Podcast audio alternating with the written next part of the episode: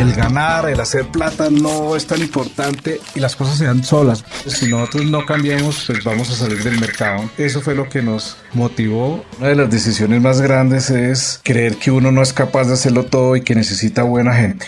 Hugo Cortés, fundador de EasyTech, es el cerebro detrás de los parqueaderos inteligentes en Colombia, Paraguay, Puerto Rico, Ecuador y Guatemala. Ponte cómodo y activa desde ya todas las notificaciones en todas las plataformas de audio como Spotify, Deezer, Apple Podcast y Google Podcast para no perderte ningún episodio de Emprender, Fallar y Triunfar. Hugo, bienvenido nuevamente. Hola, muy poco tiempo. Hugo, vamos entonces a conversar de otro tema que hace parte de esto que significa ser emprendedor, que es también el éxito. En nuestra temporada anterior hablamos de las dificultades, de las fallas, de los desaciertos, en ese camino de ser emprendedor, en el suyo. Pero ahora, ahora sí vamos a hablar de qué momentos de alegría ha tenido. ¿Ha acariciado usted el éxito en diferentes momentos? Que eso también le ha dejado unos aprendizajes. Usted ya ha tenido tres empresas y la última es EasyTech. Vamos a concentrarnos en esa. Pero antes, recuérdenos qué hace EasyTech. Bueno, EasyTech tiene dos líneas de negocio. Uno es automatización de parqueaderos y dos, máquinas para el manejo del efectivo el lema de nosotros es donde quiera que haya una caja humana puede haber una máquina de nosotros. Estos son procesos innovadores. Sí. ¿Qué tan importante ha sido innovar en este negocio? Demasiado demasiado y uno de los lemas que, que, me gané, que ya ni me acuerdo dónde fue, es que yo siempre que me pedían algo, yo decía, espera y verá porque para nosotros no hay límites, entonces hoy lo pusimos un poquito más sofisticado, lo llamamos white and see. Espera y verá, porque siempre nos decían, oiga, su máquina muy bonita, pero ¿será que puede también leer la cédula? Espera y verá. Y al otro día le teníamos la solución. Entonces, de ahí es donde arranca la innovación en el manejo del efectivo. El manejo del efectivo es demasiado costoso por el costo de la transportadora, por los billetes falsos, por el reconteo, por tanto proceso y todo. Entonces, hay un mundo gigante por explorar. Hablemos, usted ya nos decía que son dos líneas de negocio. Hablemos de la primera, de los parqueaderos. ¿Liberan ustedes los parqueaderos, pues digamos, tener más gente trabajando, del papel, de las tarjetas? ¿Qué le dice a la gente que cree que automatizar los procesos es que otros pierdan el empleo. Sí, eso es, es, bien interesante y ha sido el día a día de nosotros siempre. Pero mira que tenemos una experiencia muy, muy bonita en un centro comercial. Nosotros automatizamos el parqueadero y la gente del consejo se le fue encima a la gerente. Le dijo, ¿cómo es posible que dejemos a 16 personas sin trabajo y muy bonitas máquinas, muy bonito todo, pero 16 personas sin trabajo? Resulta que la gerente en ese momento no supo cómo defenderse, no dijo nada. En los centros comerciales aquí del país, en la mayoría, pues funcionan a través de un consejo de administración donde todos los dueños de los locales son los dueños del centro comercial. Ella se esperó al consejo, que por lo general es entre febrero y abril, y en marzo, en plena asamblea, les dijo, venga, a mí me quedó la inquietud de que por qué habíamos despedido a estas personas y yo quiero contarles una historia. Y ella en, en un video mostraba qué había pasado con las personas que salieron del centro comercial. Margarita, ella tenía turnos fines de semana hasta las 2 de la mañana, eh, nunca pudo estudiar. Ahora está estudiando su carrera, está en un trabajo estable de lunes a viernes y le dedica más tiempo a sus hijos. Y comenzó a contar las historias de, uno a uno. Está eh, Juan, que se le estaba acabando el matrimonio porque tenía un día de descanso a la semana, por lo general era un martes, un miércoles, la esposa trabajaba todo el día, los niños casi no los veía y se le estaba acabando el matrimonio, ahora tiene un matrimonio muy feliz y van a tener un segundo hijo. Ella contó toda la historia de todo el mundo, todo el mundo se paró y aplaudió y le dijo felicitaciones. Realmente el trabajo que ellos tenían por los horarios, un trabajo que no les permitía estudiar, desarrollarse, que simplemente era anotar en un papelito una hora y entregarla, donde no aprendían nada, donde, donde, donde la mente no evolucionaba, eh, no es un trabajo para una persona. Y, les demostró que realmente automatizar este tipo de procesos y todo tiene un, un bienestar para, pues, para todo el país y para todo el mundo. Hugo, en la conversación que tuvimos en la temporada pasada, usted mencionaba que no había que tenerle miedo de ganarle a los grandes. a la, a, la competencia importante que uno ve como el gigante. ¿Cómo perder ese miedo?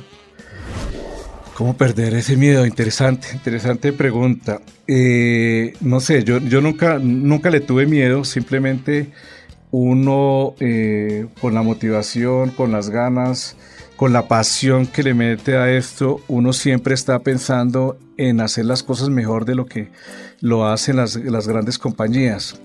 Y, más que hacerlo mejor, uno piensa hacerlo diferente. Entonces, todas las empresas de parqueaderos siempre entregaban un tiquete, un tiquete en papel, que yo decía, esto es terrible para el medio ambiente, y fuera de eso tiene un costo que mensualmente tiene que pagar al centro comercial por ese papel.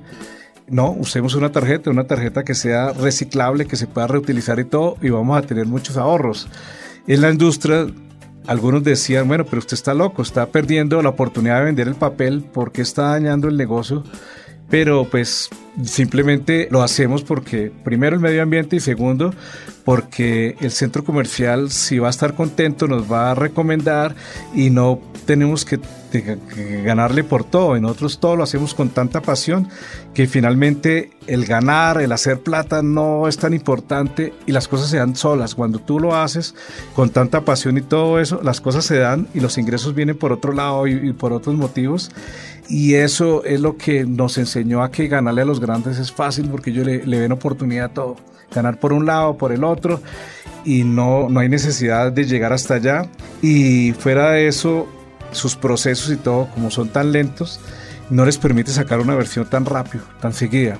Y la ciencia, y en los últimos años hemos aprendido, desde que nació el celular casi, que vamos a mil, vamos a mil por hora. Entonces, si nosotros no cambiamos todos los días, si no estamos innovando todos los días, pues vamos a salir del mercado. Entonces, eso fue lo que nos motivó a competirle entre más grande, mucho mejor.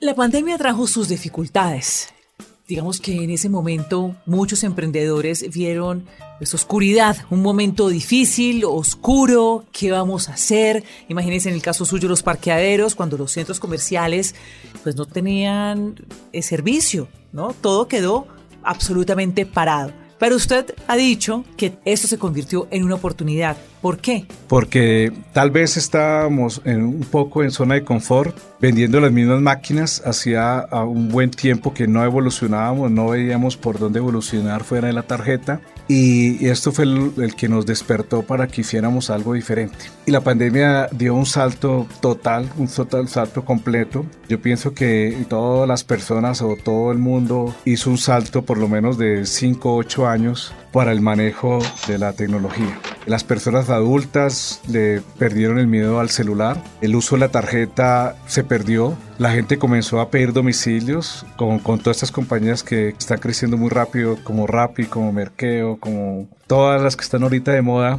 ayudaron a que la gente viera que el tiempo valía mucho que era mejor evitarse el tráfico, todo lo del teletrabajo y todo eso nos ayudó a que pudiéramos hacer lo que hacemos hoy en día, que es poder ingresar a un parqueadero sin nada, sin tarjeta, sin papel, sin nada, como si estuviera en el patio de mi casa, poder ingresar y poder hacer el pago a través de mi celular. Yo cancelo y hay todo un sistema de, de, inteligencia artificial donde leemos la placa, el color del carro, la marca, tomamos un video, una foto, todo, todo se vuelve más seguro. Hacemos un reconocimiento del vehículo y con eso pues, permitimos que la persona pueda cancelar y salir del estacionamiento con muchos ahorros para el centro comercial, en ahorros en energía, en papel, en tarjetas, en maquinaria, en mantenimiento y ahorro para, para todos nosotros, para todos los usuarios, un ahorro en tiempo. Ya el problema de coger una tarjeta que la ha cogido cientos de personas antes, ya no tenemos que cogerla con guantes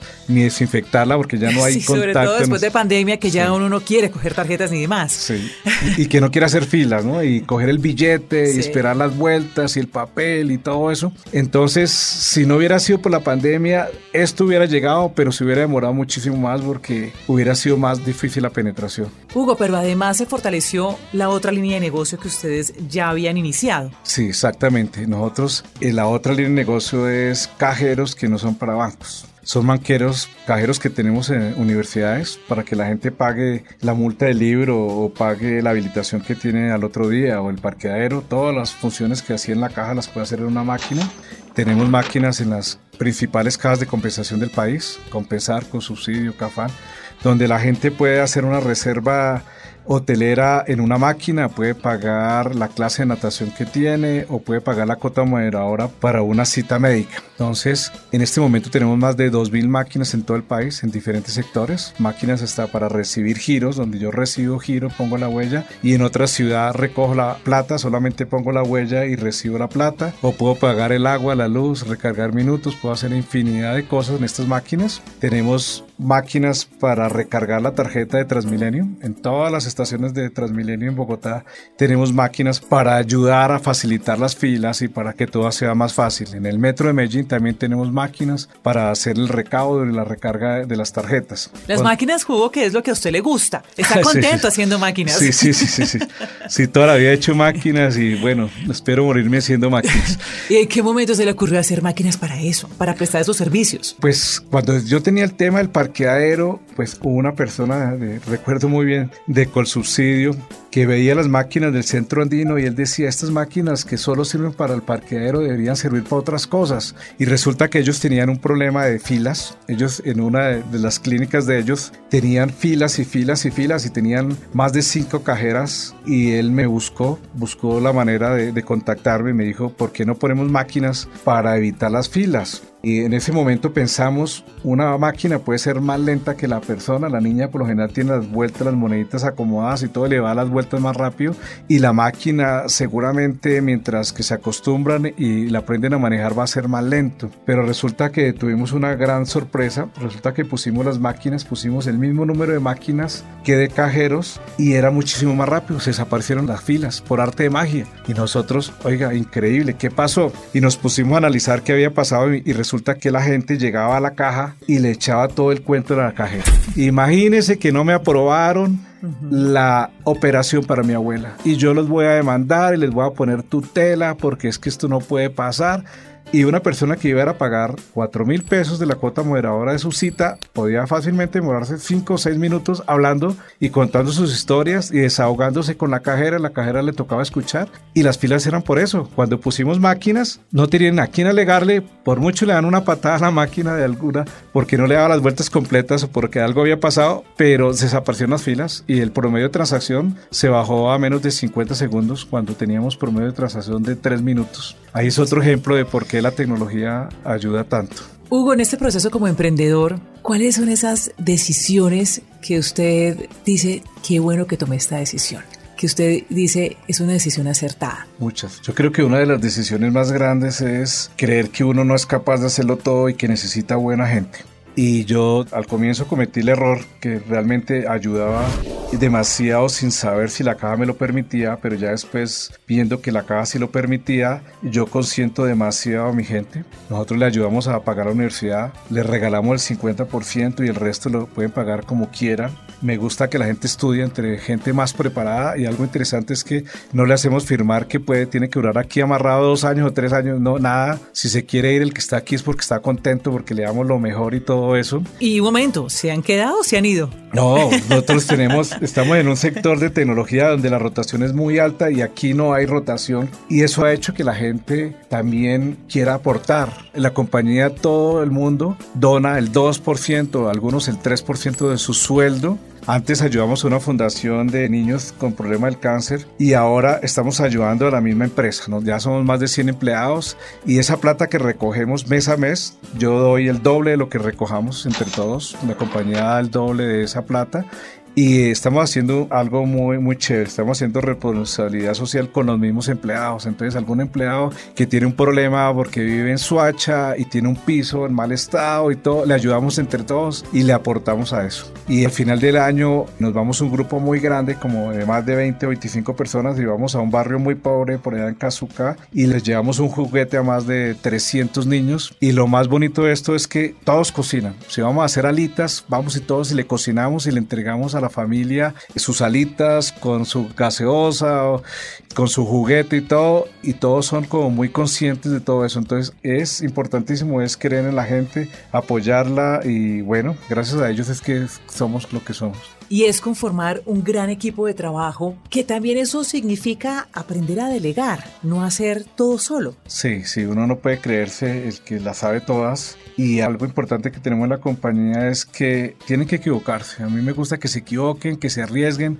que hagan y bueno, se cometió un error, se quemó, se dañó, no sirvió, no importa. Y, algo importante también es que nos, nos, gusta ser muy ágiles, entonces vamos a salir con algo y vamos a sacar con este cajero para el éxito, para recaudar y no, vamos, no esperamos que esté perfecto y que haya estado y que duramos meses y meses. No, tan pronto lo tenemos listo, vamos, pum, lo ponemos a funcionar y el mismo cliente nos ayuda a mejorarlo. Venga, resulta que cuando meto más de cinco billetes se recalienta y no, ah, ok. Y resulta que cosas que nosotros no habíamos visto y las podemos mejorar muy rápido, muy rápido, más rápido y sacamos producto tras producto tras producto y eso ha sido muy importante para el crecimiento. Hugo, claramente tenemos que hablar de cómo se mueven las finanzas en esta empresa, cómo se mueven los números, qué tanto han logrado, qué tanto han crecido. A ver, sí, pues en este momento, como se comentó al comienzo, estamos en bastantes países. La meta es, antes de terminar este año, entrar en México y crecer más en Centroamérica, como Panamá, Costa Rica. Bueno, hay un mercado potencial muy grande. Nosotros realmente estamos revolucionando la industria del parqueadero. Lo que hacemos nosotros no lo hace ninguna empresa en este momento, no lo hace como lo hacemos nosotros y nosotros en este momento ya tenemos más de 3 millones de transacciones mensuales en las máquinas máquinas que tenemos nosotros. Y en cajeros multifuncionales, en cajeros como los de Transmilenio, como los que tiene las cajas de compensación y todo, ya pasamos de 2.500 máquinas aquí en el país, en Guatemala ya tenemos más de 100 máquinas, en Paraguay tenemos más de 400 máquinas y pues la cantidad de plata que se mueven en esas máquinas pues es de billones de pesos. ¿Cuántos empleos generan ustedes? Nosotros empleos directos generamos 125, pero tenemos contratistas que nos hacen obra civil y todo, que puede llegar a hacer más de 60 empleados más. ¿Qué ha sido fundamental para ustedes para crecer?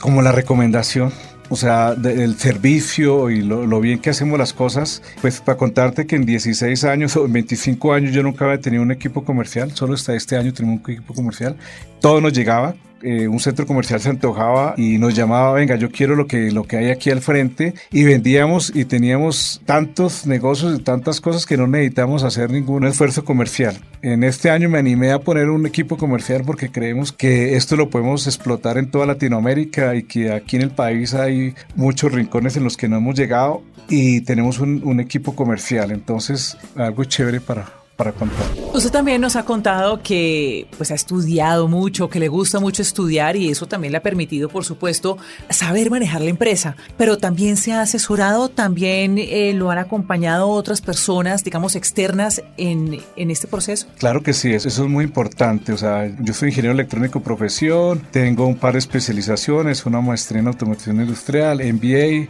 he estado en cursos en Harvard y algo que me ha impulsado demasiado y a pensar más en grande ha sido Endeavor. Yo me hice emprendedor en Endeavor hace seis años con un panel internacional en Marruecos supremamente exigente. Recuerdo muy bien que, estaba el CEO de Starbucks eh, de Europa, fue uno de los jurados. Otro era una de las personas que maneja todo lo de Google Earth en Google, eh, alguien que de los que más sabe energías renovables en Estados Unidos, estaba la ministra de Vivienda de España, o sea, una gente muy, muy importante. Y desde que he estado en Endeavor siempre hemos tenido mentores de clase mundial, o sea, de afuera, de adentro y todo eso, y eso ha sido supremamente importante. A mí me gusta muchísimo escuchar y así como la tecnología está inventada en todos lados, sino que hay que saber dónde buscarla, yo pienso que uno siempre tiene que apoyarse de, toda la gente que sabe muchísimo, que sabe demasiado, que ya ha pasado por cosas, no hay por qué pasar por algo que sin necesidad. Entonces, el apoyo de Endeavor, de todos estos eh, mentores y todo ha sido supremamente importante. ¿Cuántos años lleva usted como emprendedor?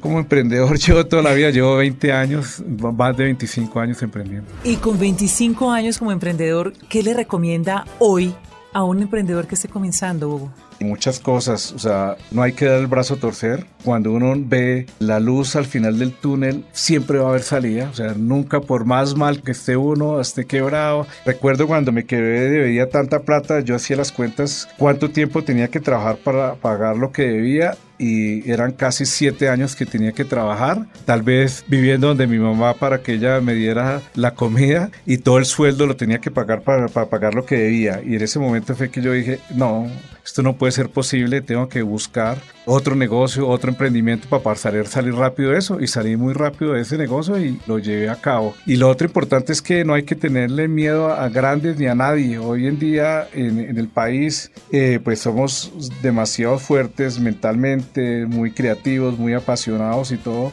Entonces compañías pues grandes que sean, no hay imposibles y más con la globalización y que hoy todo lo encuentra uno por internet, o sea, todo está inventado, entonces siempre va a encontrar uno una solución para algo, entonces no hay que temerle a nadie ni a nada. Es Hugo Cortés, el fundador de EasyTake. Hugo, gracias por compartirnos su historia. Claro que sí, con mucho gusto, esperemos motivar e inspirar a mucha gente. Seguro, gracias.